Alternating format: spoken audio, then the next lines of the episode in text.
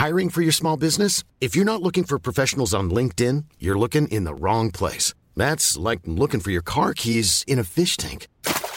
LinkedIn helps you hire professionals you can't find anywhere else, even those who aren't actively searching for a new job but might be open to the perfect role. In a given month, over 70% of LinkedIn users don't even visit other leading job sites. So start looking in the right place. With LinkedIn, you can hire professionals like a professional. Post your free job on linkedin.com slash people today. En revenant à la lampe à huile, je ne crois pas au modèle Amish. Uh, there is one more thing. Don't try to be too smart.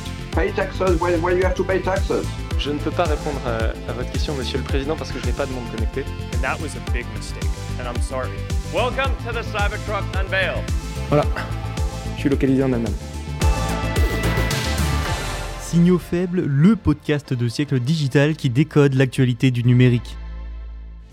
Bonjour à toutes et à tous, nous sommes le vendredi 9 décembre 2022, c'est la fin de semaine, courage. Aujourd'hui on va comme toujours parler de quatre actualités, le droit à l'oubli tout d'abord, Google devra déréférencer les contenus inexacts, le rachat d'Activision par Microsoft. Ensuite, l'autorité de la concurrence américaine veut bien bloquer l'opération, suivra Amazon Inspire, un flux de contenu de type TikTok, et enfin, la BBC se projette déjà dans un futur sans radio ni télévision. Un programme original qui change hein, pour terminer la semaine. Allez, c'est parti. Après deux années de travail, la Cour de justice de l'Union européenne, ou CJUE, a rendu son verdict sous forme d'un arrêt ce jeudi, et cet arrêt pourrait donc potentiellement contraindre Google à déréférencer les contenus de son moteur de recherche quand ceux-ci sont manifestement inexacts. Oui, c'est pas très précis. Hein. Allez, c'est parti d'abord pour un petit retour en arrière pour bien comprendre cette actualité. En 2015, un couple à la tête de deux sociétés d'investissement avait demandé à Google de retirer trois articles critiques. Ils venaient d'un site internet et ressortaient immédiatement dans les recherches sur Google associées à leur nom ou à leur entreprise. Ils affirmaient que ces articles étaient diffamatoires. Il y avait aussi des photos qui étaient mises en cause par le couple. Ce dernier demandait donc aussi à Google de retirer ces vignettes. Et c'est allé loin, hein, puisque le site internet faisait, au nom de la lutte antifraude, apparemment du chantage.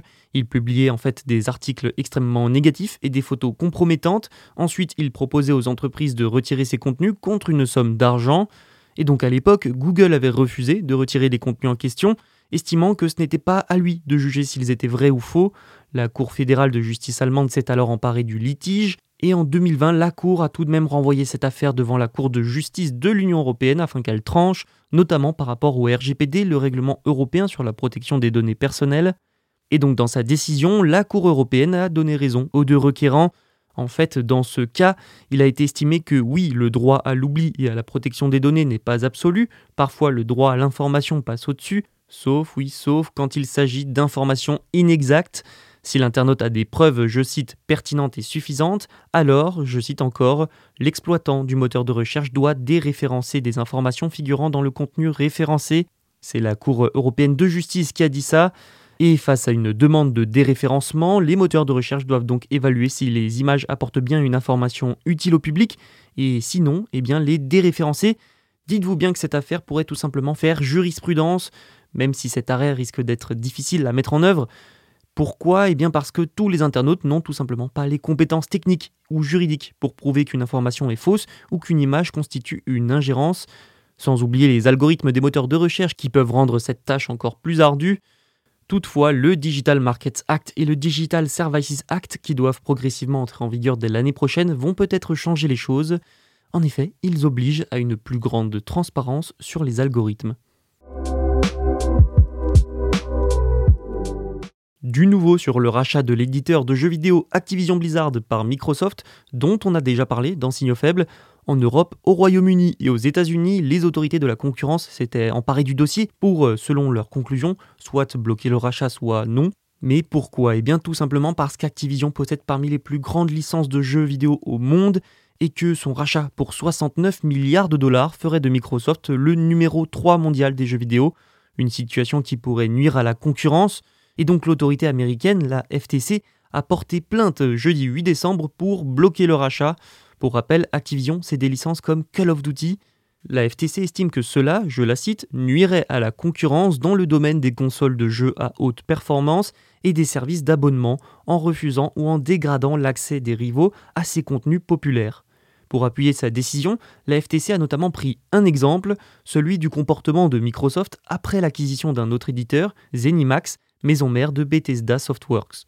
Une fois l'opération finalisée, Microsoft a décidé de se réserver l'exclusivité de jeux comme Starfield, après avoir pourtant assuré aux autorités de la concurrence européenne que l'entreprise n'avait aucun intérêt à ne pas distribuer les jeux sur des consoles concurrentes.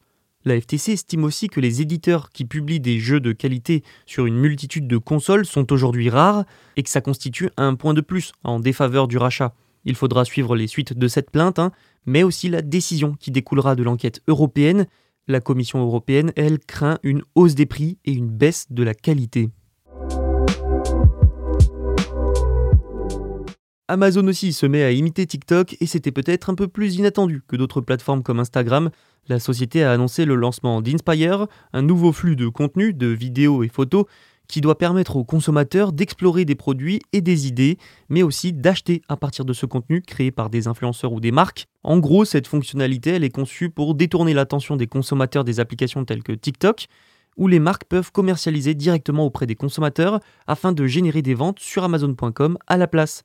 Seuls certains clients américains auront droit à cette nouvelle fonctionnalité dans un premier temps, avant un déploiement plus large aux États-Unis toujours. Le flux Inspire sera accessible en appuyant sur une icône d'ampoule au lieu de l'icône en forme de diamant qui a été vue lors des tests. Les clients, lors du premier lancement, sont invités à choisir parmi plus de 20 centres d'intérêt pour personnaliser leur flux. Inspire propose aussi des photos, c'est donc en fait une sorte de forme hybride entre TikTok et Instagram, mais le défilement des contenus est clairement lui inspiré de TikTok. Et donc euh, maintenant, admettons que vous êtes sur Inspire. Vous voyez la photo ou une vidéo d'une personne avec des vêtements et des accessoires que vous aimez bien.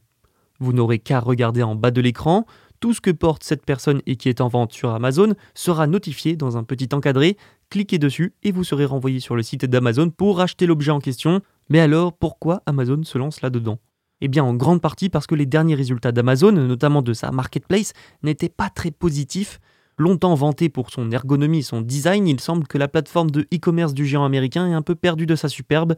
C'est donc un moyen au fond de redorer un peu son blason en s'actualisant sur les contenus qui fonctionnent, d'attirer aussi un public plus jeune et de rebooster sa plateforme, le tout évidemment pour faire augmenter les ventes. C'est donc une nouvelle orientation pour Amazon. Reste à voir si le format, notamment avec les vidéos, prendra en compte le fait que les utilisateurs veulent aussi se divertir en scrollant, en faisant défiler. Sinon, pas sûr que ça fonctionne. La BBC, sans doute l'un des groupes audiovisuels les plus célèbres de la planète, se projette déjà dans un futur sans radio ni télévision. Étonnant pour un groupe audiovisuel, eh bien pas tant que ça. Le patron du groupe, Tim Davy, a expliqué qu'il se préparait à un futur uniquement en ligne, sans fréquence radio ou télé donc, et ça dès la prochaine décennie. Dans un discours devant la Royal Television Society, organisation éducative, Tim Davy a expliqué, je le cite, Imaginez un monde uniquement Internet où la télévision et la radio sont éteintes et où le choix est infini. Une interruption de la diffusion se produira et devrait se produire au fil du temps, et nous devrions être actifs dans sa planification. Pour lui, les Britanniques doivent donc se préparer à la fermeture de nombreuses chaînes et stations de radio d'ici 2030. Toujours selon le patron de la BBC, il y a 5 ans, la télévision traditionnelle touchait 80% des jeunes adultes chaque semaine. Aujourd'hui, ce chiffre ne serait plus que de 50%. La BBC est quand même habituée à se projeter hein, sur de futures technologies, à anticiper. De ce point de vue-là, ces déclarations ne sont donc pas vraiment une surprise. Mais là où elles le sont, c'est qu'il s'agit de la première fois qu'un dirigeant d'un groupe audiovisuel fait ce genre de déclaration. Ça jette évidemment un pavé dans la mare, il brise un tabou.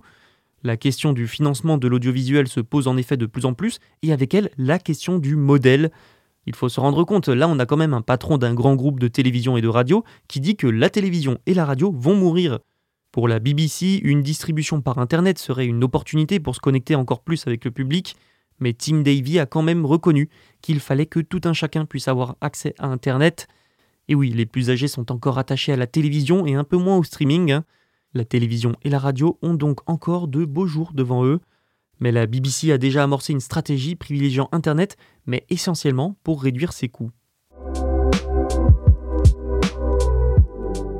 Voilà, c'est fini pour cette semaine, mais ne vous en faites pas, on se retrouve dès lundi pour un nouvel épisode. N'hésitez pas à vous abonner, tous les autres épisodes sont disponibles sur Siècle Digital et les plateformes de streaming. À lundi.